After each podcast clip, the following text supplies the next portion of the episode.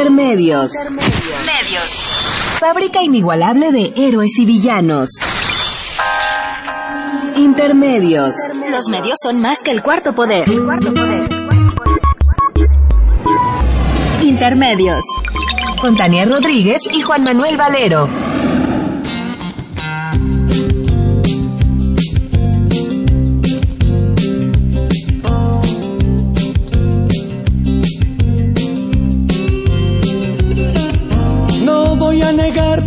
Has marcado estilo, que has patentado un modo de andar, sin despeinarte por el agudísimo filo.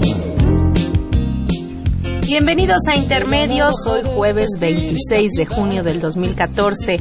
Los saludamos Tania Rodríguez. Y Juan Manuel Valero con el privilegio de poderlo hacer a través de los micrófonos de Radio UNAM.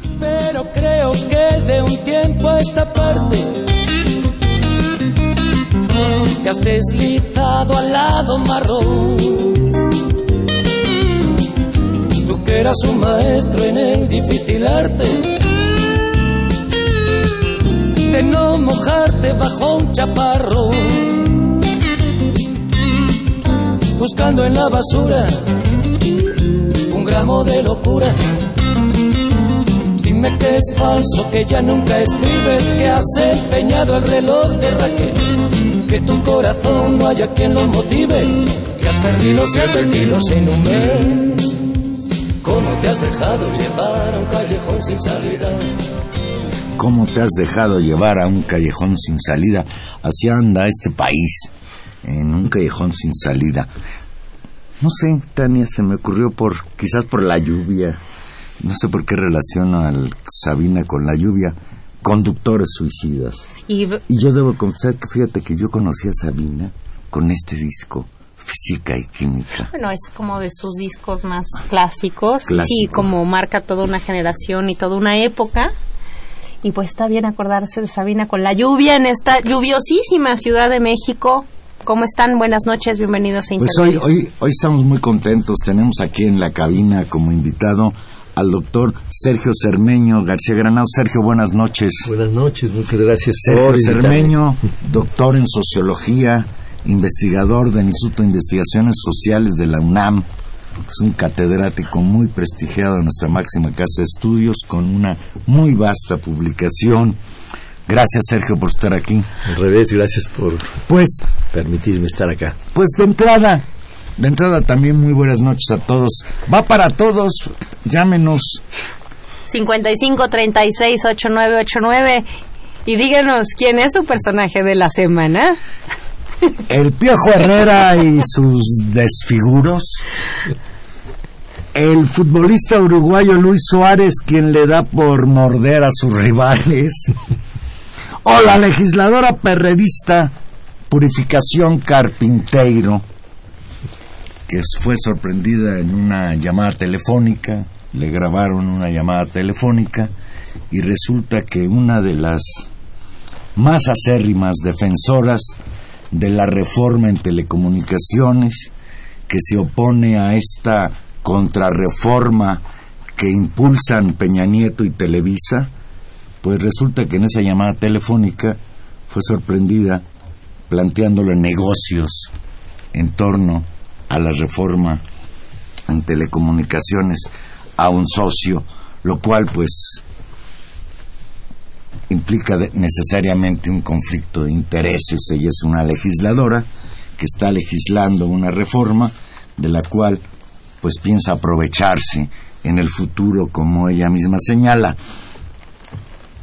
¿Quién es el personaje de la semana, señor Cermeño? Para usted. Pues eh, yo tengo la impresión de que por impacto, el piojo. ¿no? En, todos Sí, los- que en toda la prensa mundial, ¿no? internacional aparece ese brinco que da con eh, la boca semiabierta en el segundo, en el gol de, de, eh, de Márquez. Y, Y que se bueno, tira al suelo. este, y, bueno, ese, ese fue otro. Eh, ya vino el tercer gol, el segundo gol y entonces lo tiraron al piso y todo. Pero son sus caras, este, son los filos, cariños, cariño santo. A mí lo que me preocupa es que los habitantes de otros países vayan a creer que todos los mexicanos somos como el Piojo Herrera. Y no me refiero a su cara. Ah, yo creí que no te sino, equivocabas. Sino a su actitud. Sí. Bueno, lo que pasa... Pero bueno, podríamos decir que hoy los resultados le dan la razón al Piojo Herrera y hay quien le perdona esas caras e incluso... Sí. ¿Tú cómo viste al Piojo? Yo, yo creo que es, es un personaje. Se me parece que la decisión de haberlo nombrado tiene que ver con que no había, bueno, además de la, cri- de la situación del fútbol, que no tengo la menor idea qué es lo que ocurre. Eh, lo que sí queda claro es que un evento de negocios tan importante, políticamente, en el sentido muy amplio de, de la palabra político, como son los mundiales y lo que significa para muchísimas empresas, para un país, lo que se juega simbólicamente, necesitaba algún liderazgo y la verdad es que no había ninguna gran figura y ahí creo que el piojo apareció y ha crecido enormemente y ha cumplido con serlo. Y digo, más allá de eso, y lo hemos discutido mucho cuando, cuando, cuando hablamos del Mundial, les prometemos que no vamos a hablar del fútbol, nada más estamos haciendo un paréntesis. a los radioescuchas que Sí, odian el fútbol. Y ya, ya para dejar de hablar del piojo, sí hay que decir algo, y fíjate, tú lo has, tú me lo sugeriste, Tania. Es preocupante que en un equipo de fútbol la figura más destacada sea el entrenador y no los jugadores. Y no quiero decir que no haya jugadores de estos que han jugado estos tres partidos que no mereciera, pero es, es curioso eso, ¿no? Desde luego, pues el fútbol es un fenómeno mediático y yo estoy convencido de que al Piojo lo han construido en muy poco tiempo, le han dado una dimensión que no tienen otros entrenadores que incluso dirigen a equipos con más renombre a nivel internacional, con más eh, cosas de qué presumir que el Piojo Herrera, que ni siquiera en el fútbol mexicano pues ha ganado tantos títulos. Recuerdo el este último contra el Cruz Azul, pero sí, la suerte está de su lado. Vamos a ver cómo le va el domingo. El otro caso, el otro caso que a mí, pues me parece un caso anecdótico, muy, muy curioso, quizás atroz, que un jugador de fútbol en una jugada se vaya contra el rival y en lugar de darle una zancadilla, que es lo común, o aventarlo, lo muerda. Ya, por cierto, este jugador, una estrella, por cierto, de la selección uruguaya de fútbol, un campeón goleador en una de las ligas más ricas del mundo, la liga inglesa, pues ya lo expulsaron del Mundial de Fútbol, le aplicaron un castigo de cuatro meses o nueve y nueve partidos y que no se puede presentar a ningún campo deportivo. Morder a alguien en un campo de fútbol, pues no sé, no Todavía sé. Tyson en el box, pues que queda más cerquita la cabeza del adversario, Yo, pero... sí. Pero bueno, qué, qué eficacia para morder, ¿eh? Porque con la movilidad de los jugadores, lograr morder Bueno, y además, fíjate, yo, yo eso no lo sabía, ya tiene antecedentes, es la tercera vez que ataca a sus contrincantes a mordidas, ya incluso ya lo habían castigado por una conducta similar. Pero Y mí- ya me acabo de enterar más de algo que me da mucho coraje. Que el señor Mordelón, aparte, es un racista. Que insulta con mucha frecuencia a sus contrincantes, sobre todo si son de raza negra. Que ya también ha tenido amonestaciones. Y verdaderamente lo que más me preocupa de la conducta de Luis Suárez es esta defensa heroica que se ha querido hacer de él. Perdónenlo, lo están castigando porque es de un país latinoamericano, es una campaña de la prensa inglesa y la prensa italiana. ¿Tú qué opinas, Tania? Bueno, dos cosas. Otra vez, el, el fútbol como este escenario pues internacional que nos muestra muchos rasgos de lo que somos socialmente. O sea, creo que eso sí sigue siendo siempre muy interesante. Y en ese sentido, el tema de la mordida, y lo, lo digo, o sea, causa hilaridad, pero al mismo tiempo es un asunto No, a mí serio. me provoca Eh, terror, lo, lo, lo- pero lo a, confieso. a eso voy, el tema del terror con la mordida. Es decir, sí se nos mueve algo culturalmente con, es decir, aceptamos la patada, la trampa, es decir, esta cosa de, es que el fair play, no, es que algo se juega más, o sea, tu propio calificativo de atroz, no lo dirías con una patada o no lo dirías con un pellizco. Es decir, el tema es morder que simbólicamente nos mueve mucho, creo que como, no sé, como remembranza, este... Animal. ¿No? Del, del, del, Atávica. Exacto, los niños atávica. muerden y entonces los papás le dicen, oye, no muerdas a tu Si quieres darle un puñetazo. No es cierto. Pero Qué ya hay quien ha señalado, bueno, No le que niños, no le hagan este- caso a Valero. En este, Los jugador, novios en este jugador, Los hay- en, este ah, en este jugador uruguayo, pues debe existir una patología, incluso ya leí por ahí de que incluso en el equipo este Liverpool de Inglaterra Sí, lo- metieron a terapia, ¿no? Pero recayó. y ya dejemos el tema, porque si no se me va a ocurrir en broma señalar que ojalá y Cellini, el defensa italiano, esté vacunado. Bueno, Sin embargo, bueno, con menos candilejas yo estoy seguro de que en otros países no les preocupa mucho, ni siquiera deben saber quién es Purificación Carpinteiro.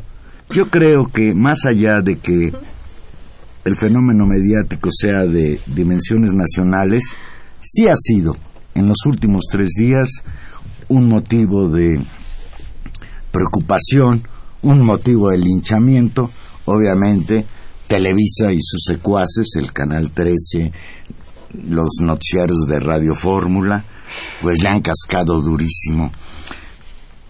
Vayamos al asunto. El martes pasado se filtró a través de una cuenta en Internet una grabación en la que se escucha a Purificación Carpinteiro proponer un negocio a un empresario aprovechando las reformas en telecomunicaciones en las que ella se interviene en su calidad de diputada.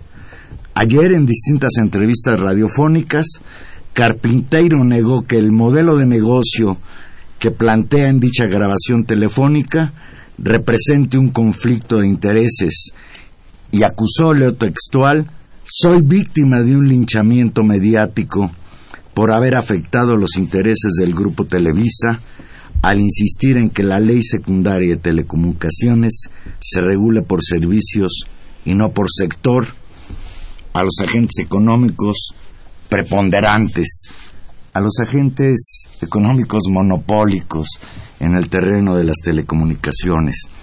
Sin embargo, por la tarde, Purificación Carpinteiro rectificó su postura y horas después anunció que se excusaría de participar, leo textual, para no enturbiar el proceso de debate, discusión y votación de la ley de telecomunicaciones. El viraje de la legisladora se dio luego de que el dirigente nacional de su partido, Jesús Zambrano, le pidió formalmente que se hiciera a un lado tras el escándalo provocado por la difusión del audio en el que la ex subsecretaria de Comunicaciones durante el sexenio calderonista le propone a un empresario conocido suyo un negocio de telecomunicaciones. La legisladora insiste y cito textual, a mis detractores contesto no, no veo en dónde está el conflicto de intereses. Además, pidió que su caso sirva de ejemplo para que todos los legisladores que tienen conflictos de intereses explícitos se excusen de la misma manera que ella lo ha hecho. Cito, exhorto a los legisladoras de la telebancada a que me acompañen a mirar desde la barrera este proceso histórico, a que pongan a México en el papel preponderante y no a los medios que les mandan y les pagan, a que no teman en aceptar que no son imparciales y neutrales. Y Pues- ahí las cosas. Pues yo, si de entrada yo creo que pues es indefendible eh, Purificación Carpinteiro, por más que sea una diputada de izquierda, por más que haya tenido un relevante papel incluso en el impulso de la reforma en telecomunicaciones. ¿Tú qué opinas, Sergio? Bueno, tengo la impresión de que estamos espantando. Es decir, que todos los personajes que hemos mencionado en este momento, salvo el señor Suárez, que es uruguayo, pero prácticamente todos son antihéroes. Los legisladores se han convertido en los antihéroes. Eh, el piojo es un antihéroe, como decía esta mañana unas noticias internacionales en donde comparaban al piojo como antihéroe, que es la mexicanidad ya casi, antiheroica, Chespirito, Cantinflas, el Chapulín Colorado y ahora los legisladores. ¿Por qué son antihéroes? Bueno, porque nadie, Está buena la... porque nadie piensa en ellos como gente, como, como personajes eh, positivos, digamos, en, en el panorama. Entonces, pero no importa si fuéramos nomás los mexicanos, nosotros que vamos, desayunamos, comemos y cenamos y dormimos, no importa. El problema es que este antiheroísmo legislativo se convierte en un antiheroísmo institucional. Todas nuestras instituciones están pasando a ser eh, eh, antiheroicas, ¿no? falsas, negativas, no digamos el sistema de justicia. Y ahí viene el problema, porque eso sí es un problema. Nosotros debemos 6 billones. Este gobierno tiene una deuda de 6 billones de pesos con B grande. Eso requiere de una cantidad de dinero para pagar los intereses muy alta. Y esa cantidad de dinero sale en muy buena parte de la inversión extranjera. Porque nosotros damos tasas mucho más altas de 4% frente al 1% que da Europa, etcétera. Entonces, ya cuando se llega a este nivel de, de trácala de los legisladores, es decir, que aprueban una reforma constitucional adecuada, conveniente, interesante, y después en los meses que siguen comienzan a hacer trácalas con las leyes eh, secundarias, pues nos espantamos todos, pero ¿qué importamos nosotros? Importa que se espantan quienes están solventando nuestra deuda, nuestro- nuestros intereses y nuestro pago de deuda. Entonces ha caído, ha, ha caído la entrada de capital extranjero del primer trimestre al segundo de, de eh, me parece que, que- que- que- que cuatro veces. No está entrando dinero a México. La gente de afuera no está creyendo en nuestro país. En el Mexican Moment. En el México. Es que, mira, esto que señalas es muy interesante. Eh, si Felipe Calderón, cuando llegó al poder para legitimarse ante las dudas que había respecto a que si ganó o no ganó, inventó la guerra contra el narcotráfico. Y se pasó seis años luchando contra el narcotráfico. Los frutos son más de 100.000 muertos, quién sabe cuántos miles de desaparecidos, y pues la guerra contra el crimen organizado no da resultados en términos de garantizar seguridad a los habitantes de este país. Peña Nieto llegó con un discurso distinto. Yo no voy a declararle una guerra, sino que voy a, al, al- al- al crimen organizado, sino que voy a mover a México con reformas estructurales. Entre ellas, esta de telecomunicaciones, que, contrario a las dudas que, que- que deja la reforma energética y ya más que dudas, certezas de que va a afectar gravemente a la economía del país, la reforma en telecomunicaciones pues parecía ser de todas esas llamadas reformas estructurales la más avanzada, la posibilidad de que se abrieran nuevos canales de televisión, de que se rompieran los monopolios que pues tienen la mayor audiencia, sobre todo en la televisión, parecía una esperanza. Este señor Peña Nieto, que dice que es presidente de México, fue a Europa, ha ido a, distintos lugares a decir, señores, está abierto el panorama para que ustedes inviertan, para que surjan nuevas cadenas de televisión, etcétera, etcétera. Lo mismo en el caso de la telefonía, también monopolizado hoy por hoy por esta cosa que se llama Telmex, con el señor Carlos Slim a la cabeza. Y ahora resulta que es desde la presidencia de la República donde se lanza una iniciativa de leyes secundarias que una por una van echando para abajo la reforma que se aprobó el año pasado. A tal nivel de que pues ya hay legisladores incluso que acusan al gobierno de Peña Nieto de ser el cabildero de los intereses de Televisa hacia el Congreso. Y esto está sucediendo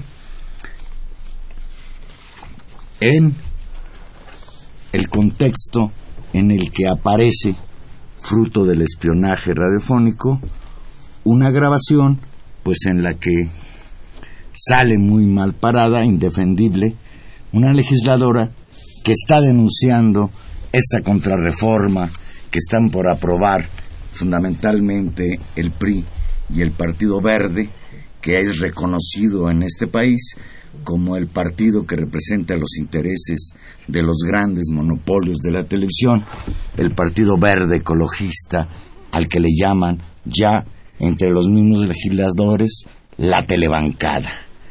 El colmo incluso que hay una legisladora que se llama Ninfa Salinas, que es hija del señor este Salinas Pliego, el propietario de Televisión Azteca, aquella televisión que era del Estado, que le vendieron a precio risible los hermanos Salinas y que incluso se dice que hasta Raúl Salinas le prestó dinero para comprarla. Dice bien Purificación Carpinteiro cuando señala conflicto de intereses. Yo todavía no hago el negocio al que me refiero en esa llamada telefónica. En cambio hay legisladores que forman parte o formaron parte de estos consorcios que hoy quieren convertir la reforma en todo lo contrario para no perder precisamente sus intereses, sus privilegios. ¿Cómo ves, Tania? No, yo creo que más bien, eh, Sergio, tú, tú decías, esta manera de, digamos, decías anteroica, corrupta, digamos, que van asumiendo las instituciones mexicanas, una de ellas el Congreso, y yo diría una manera de construir desarrollo. Tú decías esto, el problema es que también genera problemas incluso en la confianza externa de inversión y de recursos, de una manera de hacer negocios donde los monopolios, ¿no? Pues impiden digamos, la libre competencia, es una cosa, y la otra es eh, todo el tema de los lobbies, de los cabilderos, de la manera en que se construye en México una especie de capitalismo de compadres, súper dependiente de la clase política, y creo que eso es lo que está en el fondo del problema de lo que tú dices y que se ejemplifica en este caso con, con lo que pasó con Carpinteiro. Pues sí, completamente, porque el capitalismo internacional es es devastador, es ladrón en donde se pueda y tal. Pero se necesita un mínimo de legislación para poderla eh, burlar, un mínimo de legislación confiable, sí, que, que esté fija ¿no? y no que se esté moviendo, como es el caso en que, en que estamos entrando. ¿no? Entonces, si caemos a este antipaís, eh, la confianza internacional es, este, es total, ¿no? Es total. Entonces nos van a tratar como eso, como antipaís, como una, como una territorio de, de, crápulas. Y en un territorio de crápulas, los, los crápulas más grandes son los grandes monopolios. Entonces, la propia clase política puede salir bastante raspada en el asunto. Pero claro, pues son, son, son comparsas, ¿no? Eh, definitivamente eh, ya el hecho de estar llevando adelante estas discusiones tan delicadas en medio de un mundial de fútbol es verdaderamente eh, inmoral, inmoral. Pero ya lo sabemos, ya nos lo dijeron 20 veces. Este, tenemos esa, esa, esa, esa, esa certeza y, y, así van a seguir. Ahí está otro, otro antiheroísmo, ¿no? De, de, de, la presidencia, de la legislación, de, de todo esto. Yo creo que habría que preguntarnos qué nos queda, qué, qué nos queda confiable en el país, ¿no? Como, cuando se dijo, eh, las cuotas de la UNAM eh, deben debe haber cuotas de la UNAM. Y todos dijeron, bueno, pero ¿dónde está este, la, Junta de Viejitos que, que, va a responder moralmente por una... ya no la Constitución y las leyes. ¿dónde, ¿Sobre qué Biblia ponemos la mano para llegar a cualquier acuerdo? Entonces yo nomás diría, creo que nos queda este, en este antipaís, nos quedan muy pocas cosas confiables. Yo creo que la UNAM es una de ellas. Y hasta ahora Carmen Aristegui, digamos. y quizás proceso, pero yo no veo ya muchos y, y, no vaya a venir una sorpresa por alguno de esos lados, por ejemplo que los del Che Guevara, del auditorio Che Guevara tomen ya todo el resto de y entonces se cayó la UNAM. Eh, ese es uno de los... esperemos que no, esperemos que, que, no llegue a tanto. Hay algo que, que a mí me, me, me preocupa Quizás tenemos las explicaciones de por qué los legisladores van a votar a favor de esta contrarreforma y salvar los intereses monopólicos de Televisa y TV Azteca, pues porque, según confiesan algunos senadores del PAN como Ernesto Rufo, pues van y les ofrecen dinero, les dicen cuánto quieres para que votes a favor de lo que a mí me conviene. A otros les ofrecen las candilejas de la televisión, de la radio, para que se puedan lanzar aventuras políticas. Hay quien dice por ahí, a mí no me consta, que una de las razones por las que este senador Lozano, Javier Lozano, de tan infausta memoria para los trabajadores de el Sindicato Mexicano de Electricistas o los trabajadores de Mexicana de Aviación, dicen que él está apoyando la iniciativa Peña Nieto, la está incluso medio retocando. Es el gestor. Es gestor porque ya le ofreció Televisa que lo va a empinar hacia la gobernatura de, Puebla, que es lo que le anda buscando. Sin embargo, a mí de veras, eh, doctor Cermeño, me cuesta trabajo pensar que dos magnates, el de los medios de comunicación, la televisión, el radio, señor Emilio Azcárraga, y el de las telecomunicaciones, el señor Carlos Slim, tengan sometido al presidente de la República, al Congreso de la Unión y a todos nosotros. Tú ya lo dijiste, ya no te lo pregunto, pues es una representación de que hemos fracasado como país. Sí. Tengo la impresión de que si en el mes que sigue se desvirtúan las reformas eh, constitucionales que se habían aprobado en ese, fíjense, e-, en un pacto por México, Es increíble.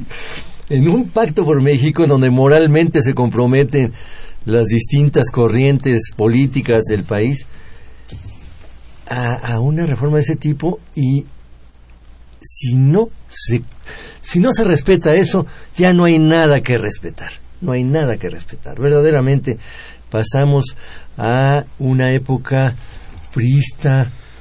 Eh, yo no, yo no sé, no sé, regresando en la historia, no sé, quizás alemanista, ¿no? En donde era capaz, pero decir eso es brutal para la sociedad civil mexicana pues ¿dónde estamos? ¿Qué no hemos... Eh, sí, ¿qué hemos hecho ¿Qué hemos hecho mientras tanto? Mientras tanto, ¿dónde está la educación nacional? ¿Dónde está el empresariado medio nacional que podría decir, oigan, esta es una rapiña? Nosotros tenemos que tener una función en esta economía, no tenemos ninguna, eh, eh, todo se está viniendo abajo, todos los Walmarts están acabando con todas las farmacias, con todas las panaderías, con todo, en todas partes. Los Oxos con las pequeñas tiendas de la esquina de tu casa. Como bombas de racimo, ¿no?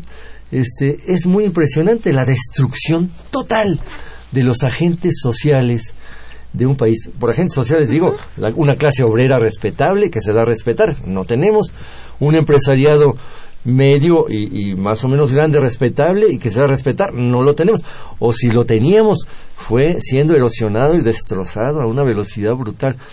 Entonces, ah, ¿qué, qué clase media tenemos? Este, la que va a la, la que se educa en el sistema eh, de, educación nacional, francamente, o cuál, o la pequeña clase media alta y alta que se educa en las escuelas primarias y que va a terminar eh, verdaderamente eh, asolada por la violencia de todo el resto, digamos, porque ya es impresionante los este, índices de secuestro de robo, de asesinato, son, son brutales, ¿no? Son brutales.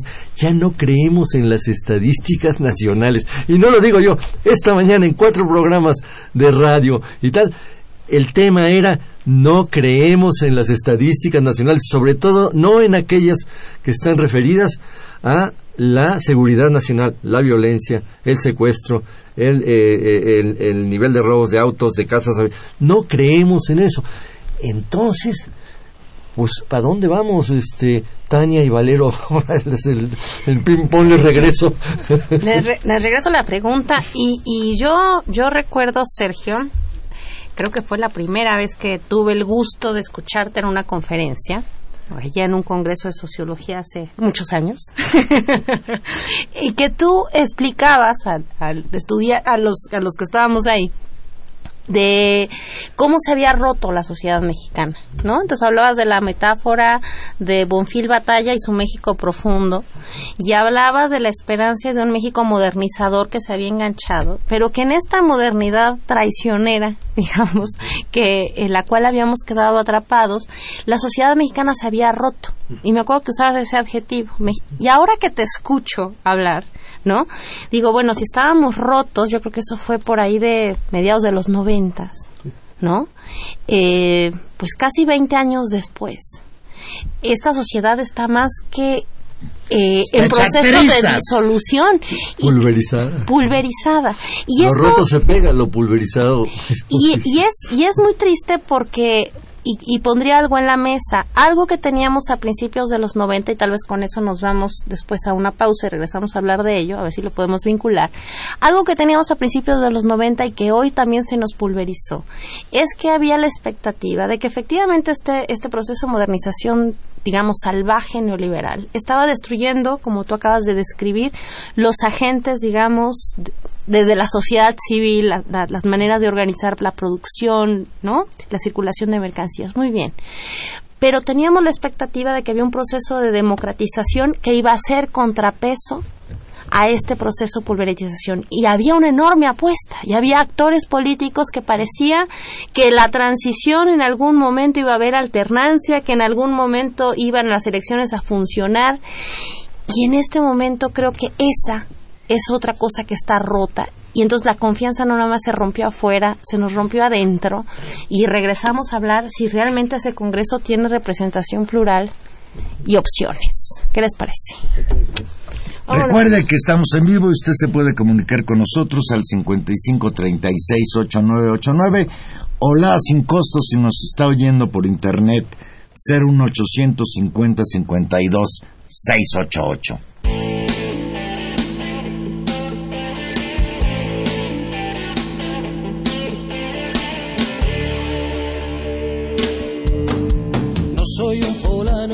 52 688. fácil de esos que se quejan solo por vicio. Si la vida se deja, yo le meto mano y si no, aún me mi oficio.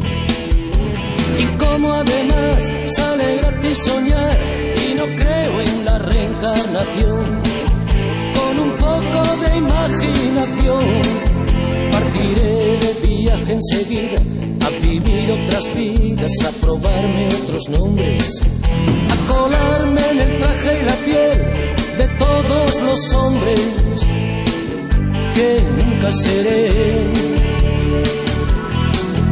Al Capone en Chicago, legionario en Melilla, pintor en Montparnasse, mercader en Damasco, postalero en Sevilla, negro en Nueva Orleans Viejo verde en Sodoma, deportado en Siberia, sultán en un harén.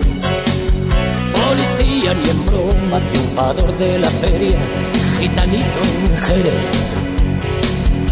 Taur en Monte Carlo, cigarrillo en tu boca, taxista en Nueva York. El machulo del barrio tiro porque me toca, suspenso en religión confesor de la reina, banderillero en Cádiz, tabernero en Dublín, comunista en Las Vegas, ahogado en el Titanic, flautista en Hamelin. Pero si me dan a elegir entre todas las vidas, yo escojo la del pirata cojo con con cara de malo. esta canción, Sabina, como, como que estuvo entonada con lo que estábamos platicando. Yo, si me dan a elegir, también quisiera ser un pirata. ¿Con cara de malo, Valero? No, un pirata para agarrar un barco y largarme de aquí. Cermeño, las expectativas rotas. Bueno, efectivamente, tú te referías, este, Tania, a este asunto de que bueno, no la como hablábamos antes, la infraestructura no va tan bien, pero este la cuestión de que nos acercamos a un país más democrático, pues era una esperanza muy grande, ¿no? Yo creo que eh, esa, ese eslogan tremendo que adoptó aquí una cantidad de compañeros de izquierda, de centro, de quién sabe qué, venido de Norteamérica, que viene desde España con el tránsito a la democracia, ¿no? Y, y su, y su bandera aquella de eh, las escaleras se barren de arriba para abajo. Es decir, arreglemos las instituciones porque desde las instituciones vamos a ir reformando al país, ¿no? Este, y eso nos costó tremendamente porque invertimos todos los recursos morales, este, políticos y tal en en tratar de construir un andamiaje institucional carísimo, carísimo. Nada más eh, preguntarnos lo que, costó, el nos costó el IFE. Lo que nos costó el IFE. La Comisión Nacional de Derechos Humanos. Lo que le pagábamos a esos que, que entonces eran muchachos, ¿no? Y, que ahora ya somos unos este, señores. listos para la presidencia, para las secretarías de Estado y todo aquello. Fue brutal lo que gastamos. Y no goteó el sistema. Más bien se pudrió en él mismo, porque el propio IFE ha sido o fue un... Y la propia Comisión Nacional de los Derechos Humanos. Y lo, y lo pongo en el centro, el otro gran actor, y hay que decirlo, me parece ya a estas alturas del partido con todas sus letras, el PRD. Es decir, el PRD es una institución, digamos, de las fuerzas progresistas mexicanas donde se apostó un capital político enorme que le costó poco más de 500 muertos, ¿no? O algo más de 500 muertos, detenidos, una lucha enorme. ¿Y en dónde está este partido? Hace un momento tú decías, Valero, esta legisladora de izquierda. Yo diría, perdón, Purificación Carpintero no es una mujer de izquierda. ¿Será defensora de un espacio de... Yo de... dije que era de izquierda. Sí, dijiste. Pido, pido perdón. pido perdón y me retiro. Adiós. Este, es decir, ¿qué pasó con ese partido? Porque esto habla también de la crisis del Congreso, Sergio, de la, de la representación política. Sí, naturalmente. Aquí el asunto es que no, de repente no queremos leer bien a los teóricos de la política. Y ellos dicen muy claramente, los partidos son aparatos de poder, no de posiciones. Qui- Quizás algún partido tomó con algunos principios ideológicos el poder y tal en la historia y en el socialismo real y luego se destruyó.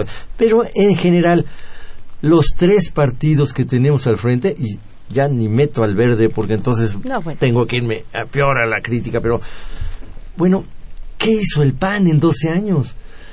Es verdaderamente, es vergonzoso lo que hizo el PAN eh, eh, en esos 12 años. Entonces, con el capital político. con el capital con el político, que llegaron al poder estos no canijos. hizo nada más que convertirse en, en este truán, este un pirata cojo, eta- todos eran ladrones, ¿no?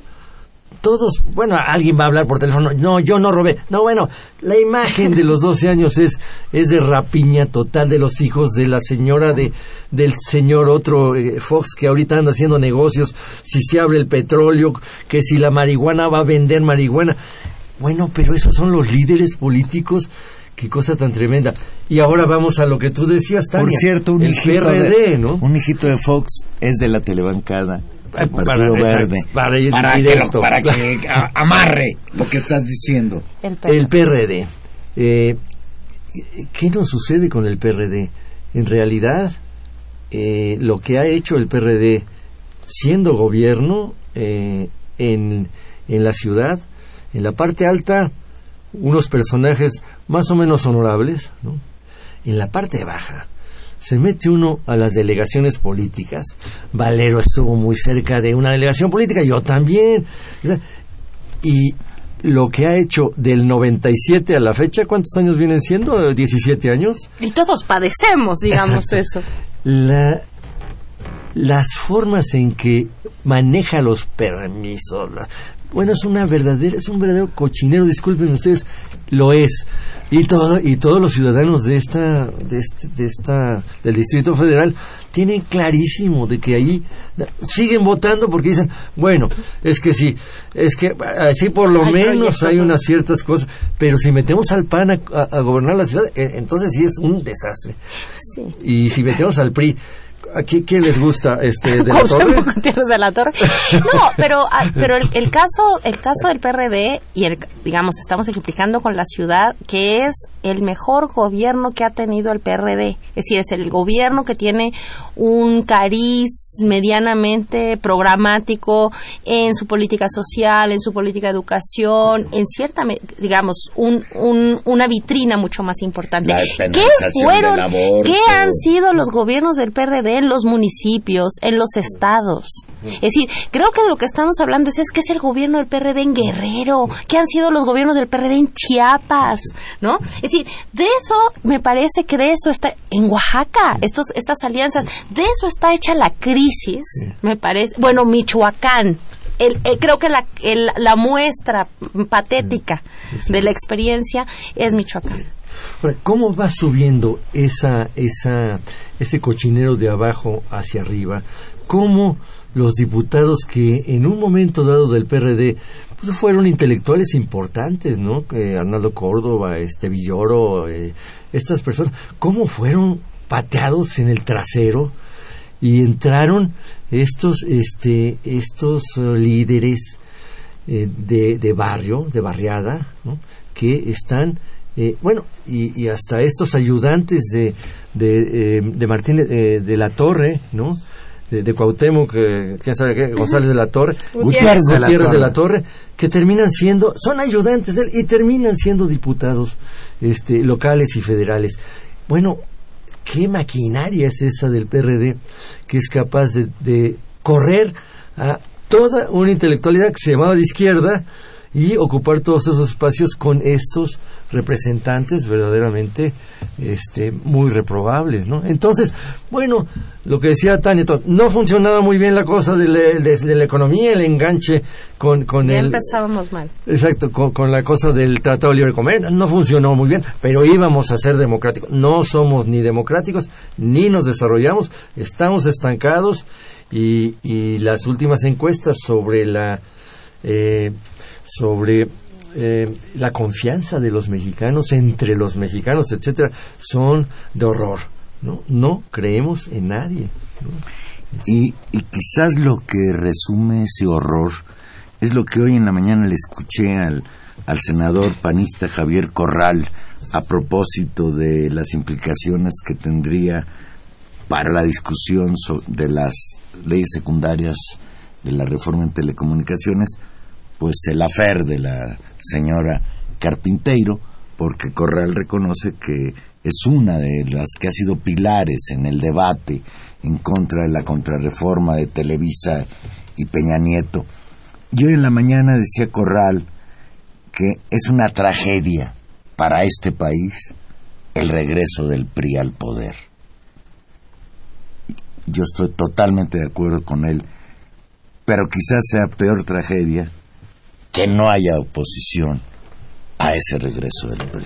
Esa es la verdadera tragedia desde mi punto de vista. Quiero decir una cosa para que no quede la idea, por lo menos que no, la siento así y no quiero que quede esa idea, que todo es crítica y tal, y que no tenemos una propuesta de reconstrucción nacional independientemente de que algún partido y, y, una parte de la clase política eh, haga unas propuestas de reconstrucción nacional. Yo tengo la impresión de que tenemos que aclararnos sobre el hecho de que vivimos una macrocefalia brutal del país. El tamaño de, del espacio de la política, de los políticos, de los partidos, de del, todo ese andamiaje es inmenso. Eh, de, de, repente dice, pero pues está Sede Sol caramba, si uno analiza CEDESOL, que es la Secretaría de Desarrollo Social, que debería estar metiendo su, su esfuerzo y su capital abajo, Y, nos damos cuenta que el 90% eh, o el, el 80% perdón, está en salarios de la burocracia alta de la Secretaría. ¿no? Entonces ahí está la macrocefalia incluso en las instituciones que deberían estar enraizadas en lo social. Entonces yo creo que tenemos, y, la UNAM lo está haciendo, lo está haciendo el instituto donde yo participo, tenemos que ah, reivindicar a las regiones, a, las asociaciones municipales, a lo social. Tenemos que colocar recursos allá abajo. tengo que decir una cosa rápida de estadísticas. El Brasil mete a sus municipios, al nivel municipal, no de las federaciones, de los estados federativos, no, al nivel de abajo de los municipios, hizo pasar eso en 10 años del 10% al 20%. Ese 20% de todo el, de todo el eh, de todo el presupuesto nacional está está eh, ¿cómo se dice? etiquetado. La mitad es para educación, ¿no? El tal para salud, ¿no? Caray, México hizo pasar del 8 al 11% la cantidad de dinero que va a los municipios sin etiquetación ninguna. El presidente entrante agarra el ramo 33 eh, eh, y el otro ramo y con ese le paga a todos los que lo ayudaron a la campaña, los nombra esto y aquello. Se, no, se designa un salario de 300 mil pesos. Dura tres años y se va allá cuatro años y hay una reelección, hay una responsabilidad. entonces, vamos a luchar contra la macrocefalia, ¿no? Este, y contra ese tránsito a la democracia las escaleras se barren de arriba para abajo, pero se construyen de abajo para arriba, ¿no? Y eso es lo que tenemos que comenzar a hacer los mexicanos. Quizás, quizás ya te adelantaste porque aquí María de Jesús, que nos llama Escapuzalco, dice, de acuerdo, nuestro panorama es de crisis, de desconfianza, eh, desesperanzador. Habrá una luz en el camino, todo se pondrá peor. Tú dices que no, yo no, no lo tengo tan claro. Yo creo que debemos de trabajar así, de reconstruir a nuestros actores abajo y a nuestras regiones, ¿no? No cada municipio, pues son, son miles de municipios.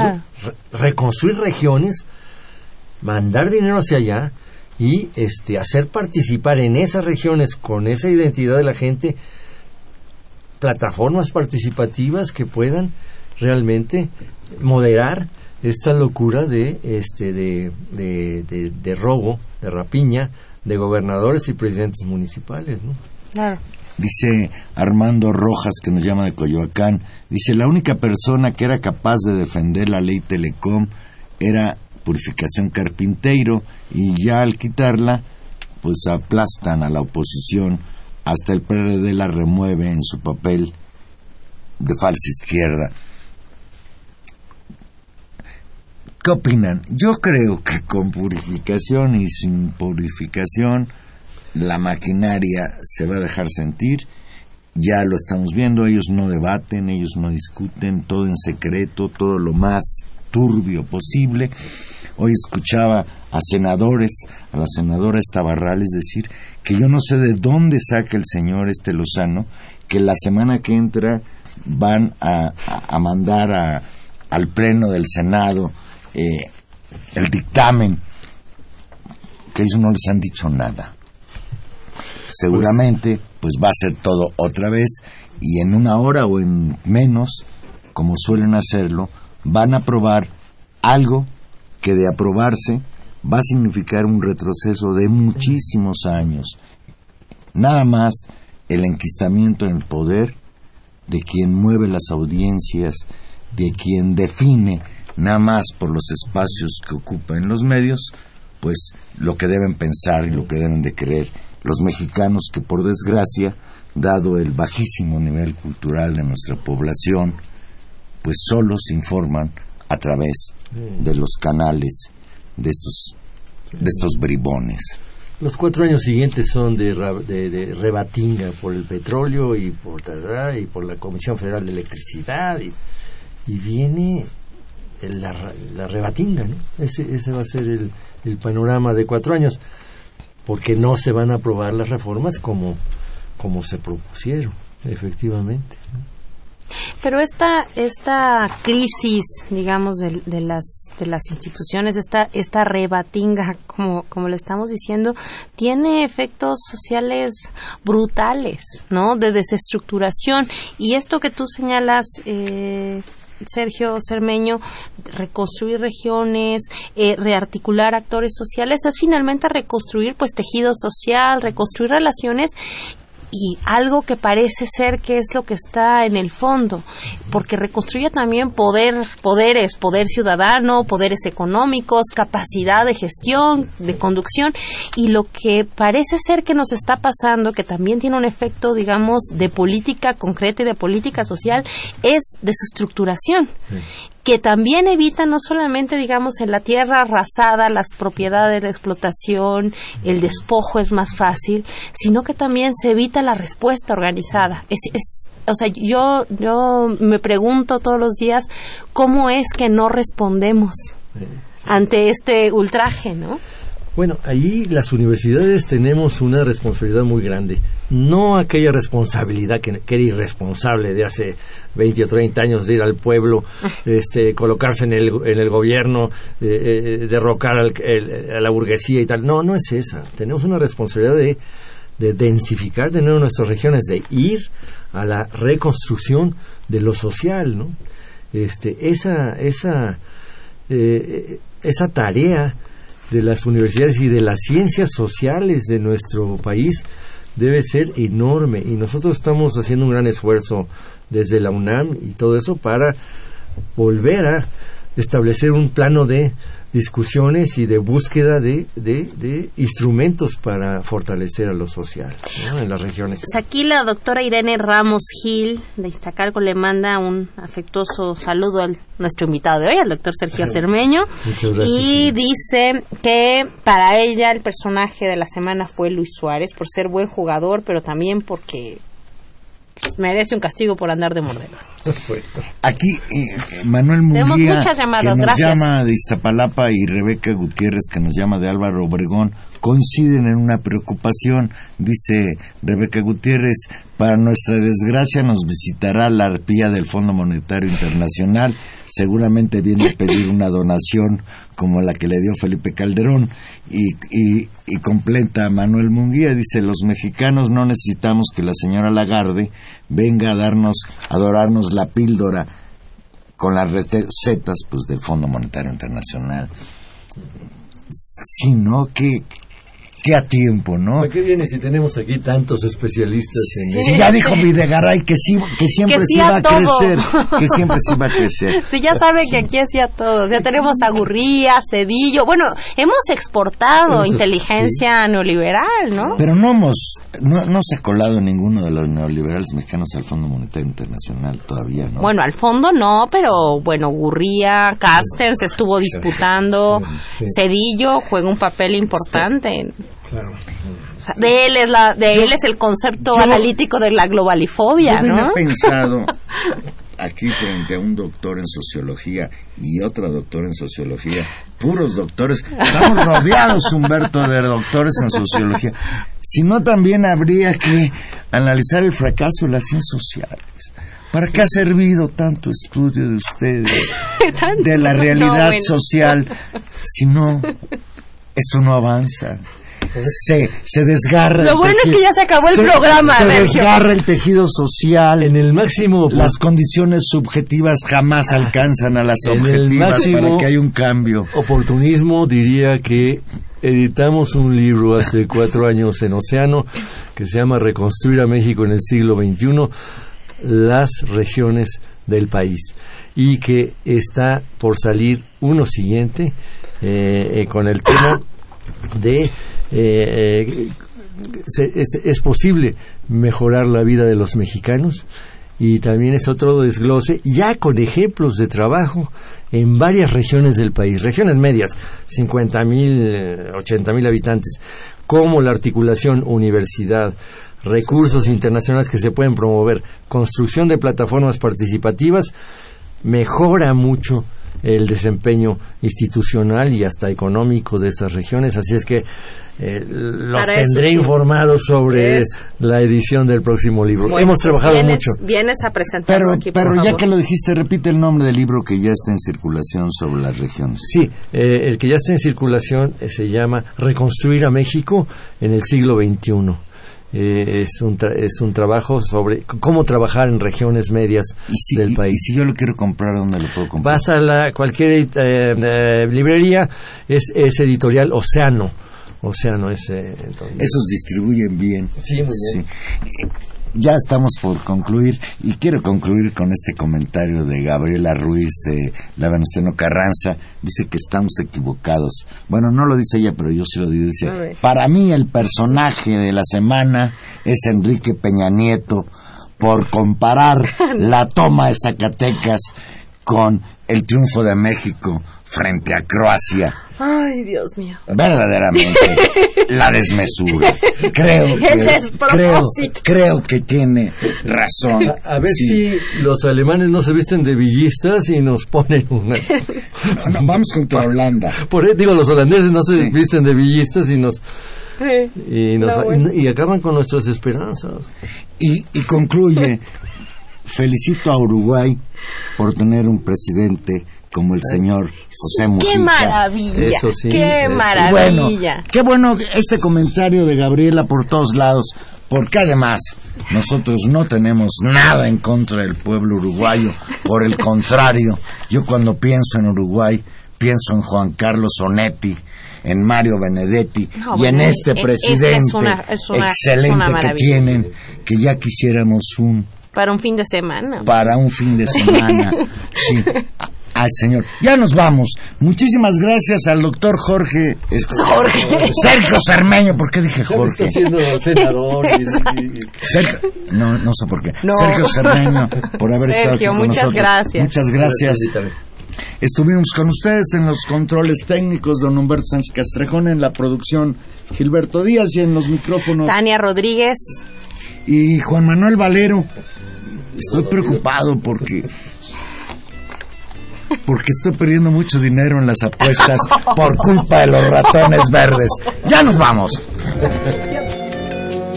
Esta es la canción de las noches perdidas que se canta al filo de la madrugada con el aguardiente de la despedida. Por eso suena tan desesperada. Ven a la canción de las noches perdidas.